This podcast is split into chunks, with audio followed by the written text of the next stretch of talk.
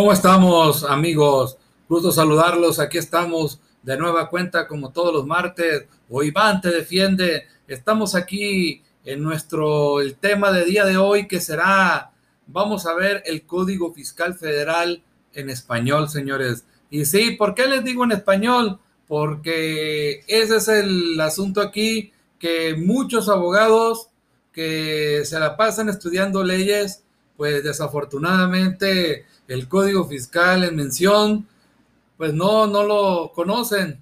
Y también damos, esto da motivo a que nuestros colegas contadores también se mofen y digan, eso, el Código Fiscal Federal, abogados, es tema mío. Cosa que en mi particular punto de vista debe de ser idóneo para los, los abogados conocerlo, pero desafortunadamente no lo conocen. Y es aquí donde vemos las deficiencias y las ventajas con las que cuentan, en este caso, respectivamente, los contribuyentes y los abogados.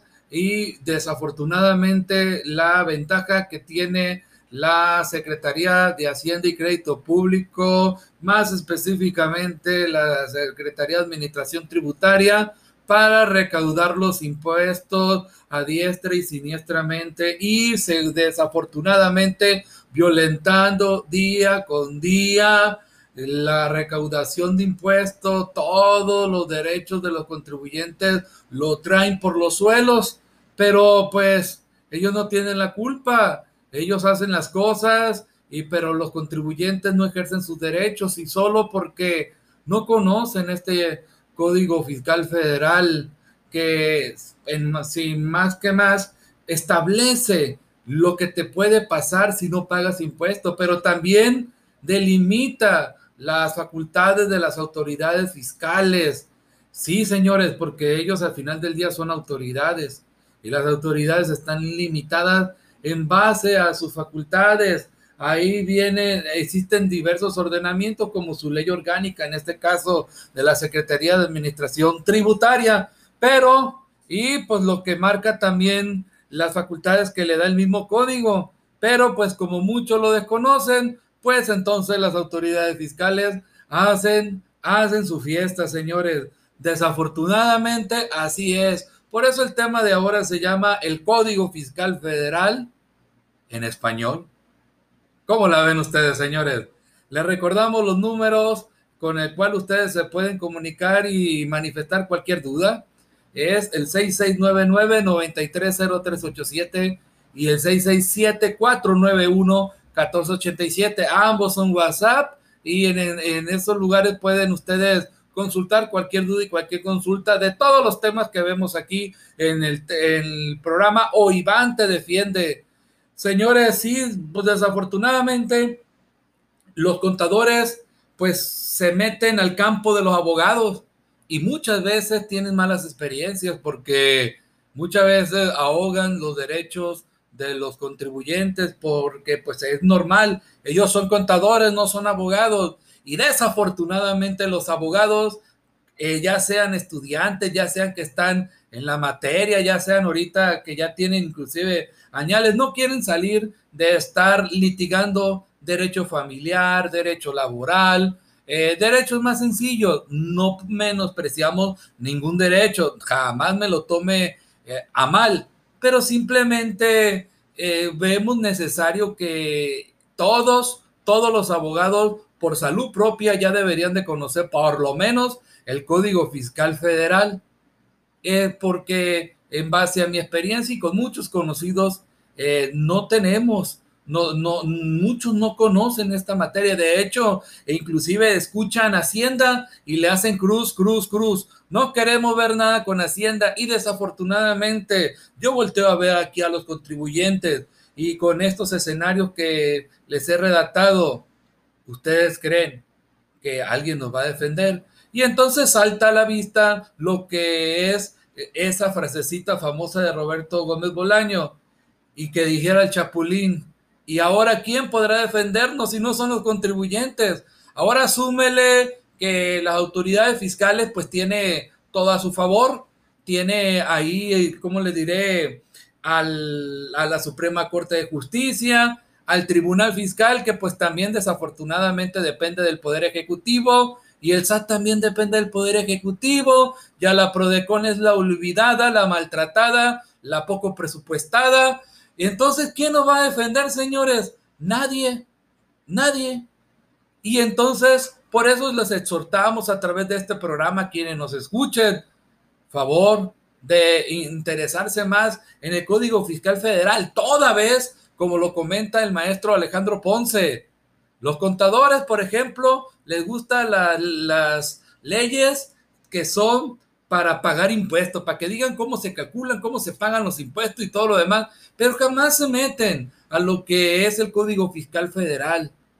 Jamás se meten a conocer realmente cuáles son los derechos que tiene. Yo creo que lo único que ven en el Código Fiscal Federal son las facultades de comprobación, es decir, el veneno, las armas que tienen las autoridades con las cuales los puede atacar, por la cual les pueden ejercer facultades de comprobación y hacerles auditoría de toda modalidad de auditoría que hay ahorita, ¿no? E incluyendo las la que estamos ahí virtualmente. Por ahí nos dijeron hace poquito que querían que habláramos de las facultades de comprobación de las autoridades fiscales. Claro que sí, se las vamos a, a desarrollar ese tema, ya, ya sea en o Iván Fiscal te defiende o en el programa El Foro, el Foro Gánale al Fisco, que por cierto, no se pierdan la, ya en esta semana, este viernes, eh, viene buen tema. Eh, estamos por confirmarlos en su página en Facebook o eh, ¿cómo se llama? La página Foro Gánale al Fisco.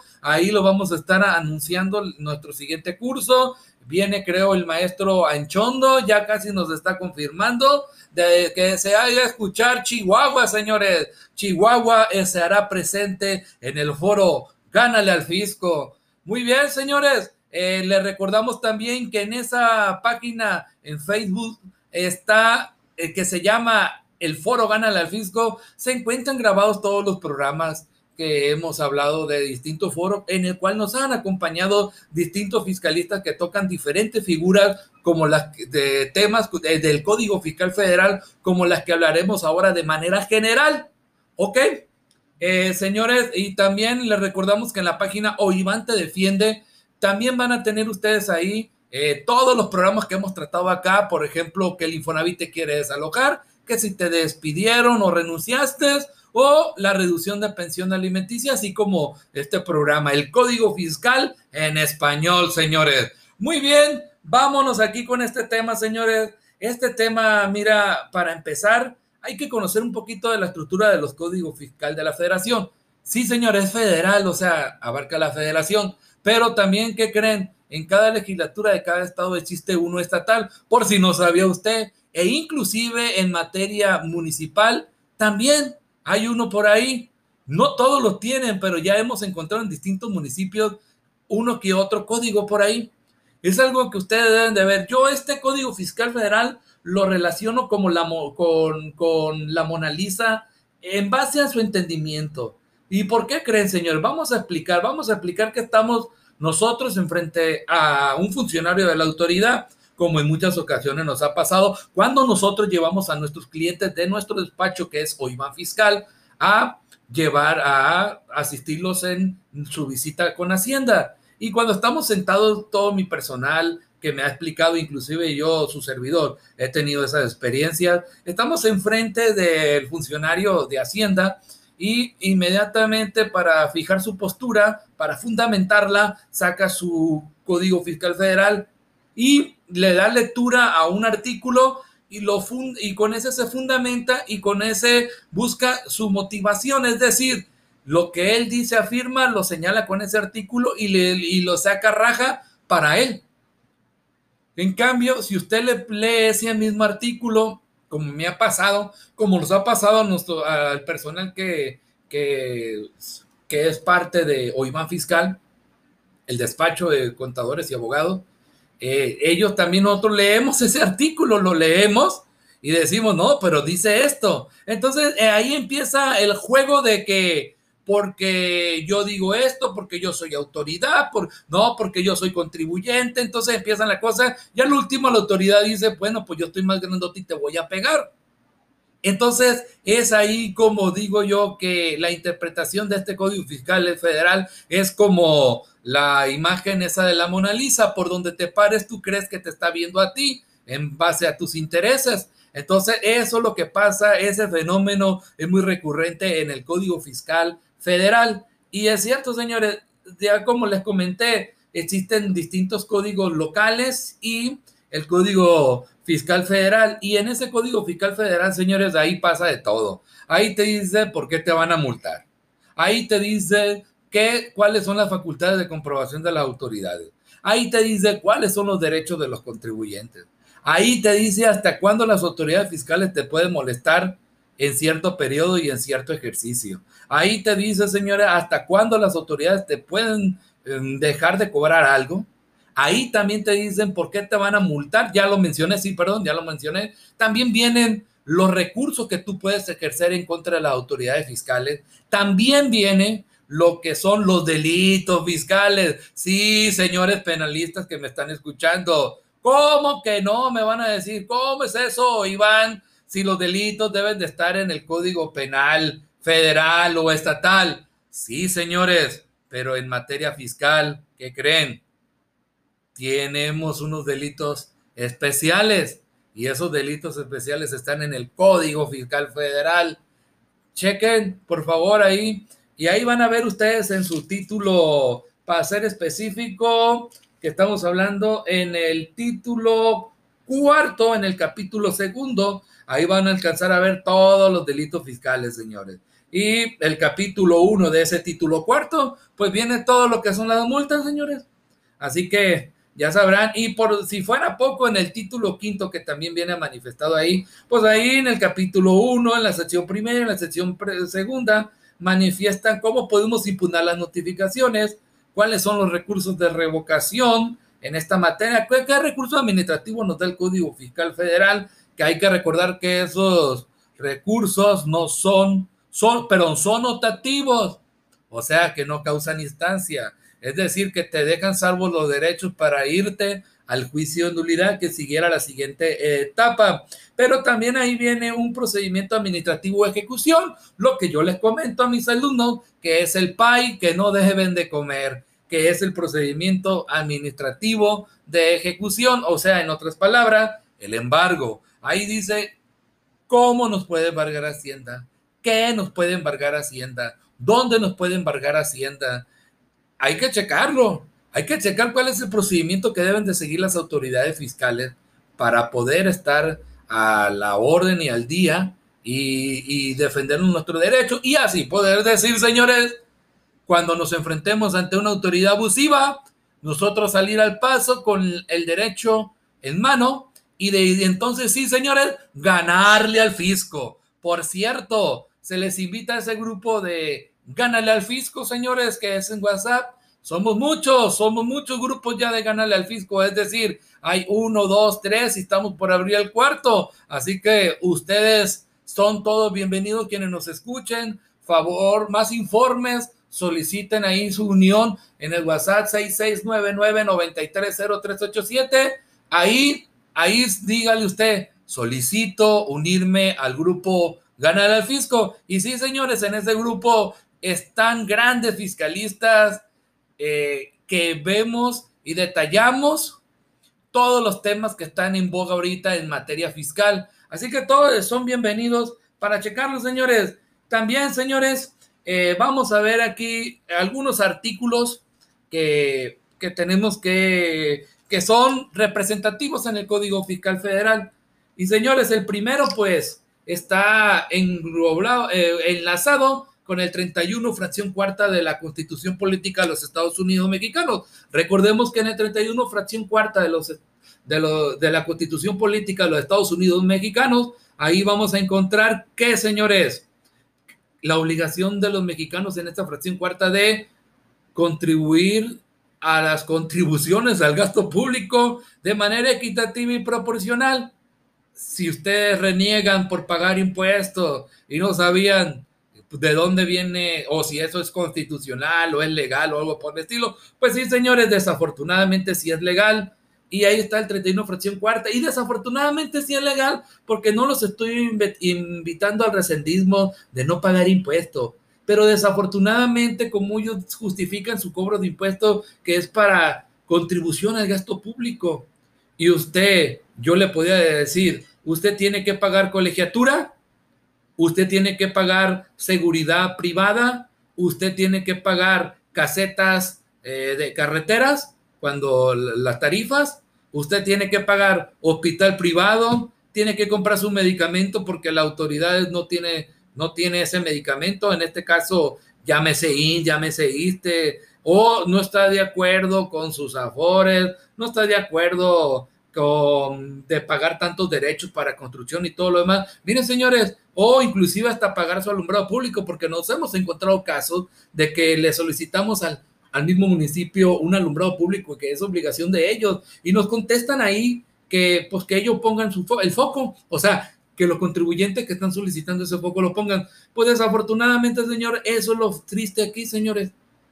que nadie quiere pagar impuestos porque reniega, se queja de todo eso, cosas que se supone que al momento de contribuir al gasto público ya estarían susanadas, es decir, tú pagas impuestos y se susana lo que es el gasto público y por ende el gobierno te entrega cuentas claras y también te entrega servicios de calidad. Si no, pues ustedes los tienen que andar comprando y desafortunadamente el artículo 1 con eso comienza, señores, los sujetos al impuesto. Eso es el detalle. Llámense personas físicas o morales, ahí están mencionados. Señores, aquí tenemos ahí un artículo 2 que ustedes van a ver la clasificación de las contribuciones y definiciones. Ahí está muy importante ese artículo 2. El cuarto, señores, van a ver ustedes lo que es el crédito fiscal. Ahí sí, señores, no se me confundan, no crean que crédito fiscal es que le van a dar un, un préstamo. Al contrario, es una deuda, en otras palabras, es una multa. En otras palabras, es con lo que peleamos nosotros nosotros, los contadores, los abogados, los fiscalistas, señores, con los créditos fiscales, señores, mismos que prescriben, por cierto, en cinco años después de haber sido notificados. Señores, el artículo 5 de ese código, abogados que nos están escuchando, ahí hace mención de la supremacía que tiene ese código y dice todo lo que, que este código va a ser de aplicación estricta en las disposiciones fiscales, señores. Y el quinto A, señores, lo que es la razón de negocio, abogados, para que se echen un clavadito ahí y vean esa parte importante. Señores, en el artículo 6 vemos lo que es el momento de causación de los impuestos, es decir, cuándo vamos a pagar un impuesto cuando se cae, estemos en ese motivo, señores, en ese, en ese momento de que se causen los impuestos que se hacen acumulativos. Señores, también tenemos aquí una cosa que se llama la, lo que es el artículo 9, que son los residentes del territorio nacional. Y en el artículo 10 vamos a tener lo que es el concepto del domicilio fiscal. Así que abusados abogados y contadores y abusados contribuyentes que me están escuchando, clientes y todo lo demás, abusados con su domicilio fiscal, señores. Eh, muchos, desafortunadamente, muchos contadores eh, no toman en cuenta ese detalle y luego meten en problemas a sus contribuyentes. Señores, en el artículo 11, abogados y quienes me escuchan, es, eh, aquí vamos a hablar sobre el ejercicio fiscal y en el 12 cuáles son los plazos, señores. En el 13 los días y horas hábiles de las prácticas de las visitas. Eh, también tenemos en el 14 algo muy importante para ver cuándo se considera que es una enajenación de bienes y caso contrario en el 14A, cuando no hay una enajenación de bienes y del 14 al, ¿cómo se llama? Al, al, pues estamos hablando más o menos del 17 más o menos, bueno, del 16C, del 14 al 16C, van a encontrar ustedes que aquí se está hablando de todas las actividades comerciales que, por las que cuales pagamos impuestos, señores. Y vámonos, señores, a lo que es el artículo, el artículo que estamos hablando aquí, el uno, uno tan famosito que ahorita anda en boga de todos, lo que es el 17K, que habla del buzón tributario. Para que usted tiene duda, abogado, sí, abogado, ya, ya no vamos a poder pelear lo que era la nulidad de notificaciones. Ya, señores, tenemos que cambiar nuestra forma de ser fiscalista y de impugnar las notificaciones. Desafortunadamente, aquellos abogados de la vieja guardia, abogados fiscalistas, a eso me refiero, perdón, para que ustedes lo choquen, señores. Aquí, señores, eh, aquí vienen varias explicaciones también, inclusive en el 17F habla sobre qué son las firmas electrónicas. Sí, señores, suena algo como muy informático el asunto aquí. Sí, todo este 17 habla de eso y recordarles que sí, señores, desafortunadamente eh, aquí Hacienda compidió el juguetito de la electrónica y se le concedió, le amaneció y eh, con eso está utilizando las herramientas para poder fiscalizarnos, señores. Muy bien, señores, vámonos aquí siguiendo hablando. Eh, estamos viendo aquí, señores, el 18. Eh, es algo muy importante, abogados, para ver qué promos, cómo nos podemos dirigir con el SAT para obtener respuestas. Hay que checarlo todo eso. El 18, ¿ves, señores? Están hablando de la PRODECON, que es la Procuraduría de la Defensa de los Derechos del Contribuyente, cosa que no le recomendamos a quienes nos escuchan, porque desafortunadamente ni el mismo SAT los quiere, ni el mismo SAT le da presupuesto, y muchas veces hemos tenido malas, mala, malos criterios de ellos. Mejor, señores, desafortunadamente, cuando estén en este problema, acudan a un abogado. Si no tiene, por favor de comunicarse con nosotros, con gusto lo atenderemos, señores. Señores, aquí en el 20 es muy importante porque habla del pago de las contribuciones. Aquí tenemos, señores, el 22 es algo muy importante que es la devolución de impuestos, del pago de lo indebido, perdón, y, el, y ya el 22 empieza lo que es que el 23, por ejemplo, la compensación de impuestos, el, el 22 a, eh, que también que la autoridad fiscal cuando nos devuelvan un impuesto, pues nos lo tienen que devolver con recargo y actualizaciones. Como les comenté, el 23 era la compensación, que es otro derecho que también tenemos. El 26, señores, que está peligrosísimo, que habla de la responsabilidad solidaria. O sea que el SAT no busca quién se la hizo, sino quién se la pague, señores. Ahí que pongan mucha atención, señores. El 29A y el 29, el 29, señores, habla sobre la obligación de expedir comprobantes, o sea, los FDI. Y el 29A, ahí dice todos los requisitos que deben llevar estos aguas, porque hay que poner atención, si no los multan, señores. Y el 28 habla de cuáles son las obligaciones de llevar contabilidad o qué, qué, comprende el concepto de llevar contabilidad, señores. Así que muy importante todo eso. El 30, señores, tenemos, ahí no tenemos la obligación de llevar contabilidades. Ahí, ahí viene cuánto tiempo tenemos que, perdón, conservar la contabilidad, cuánto tiempo tenemos que que conservar nuestra contabilidad, señores. Muy importante, señores. Está aquí el 32D. Eh, por favor, perdón, el, formato 32D, que por ahí viene también, hay que checarlo. Aquí tenemos, señores, eh, el 31 de, estar, es una obligación de todos los contribuyentes de presentar las solicitudes o avisos o informes y documentos digitales como se señala, o sea, cada vez la autoridad puede ir a recurrir, a, requerirnos esos comprobantes y, ahí va a estar la situación. Señores, estamos hablando del 32 de las declaraciones complementarias, ¿ok?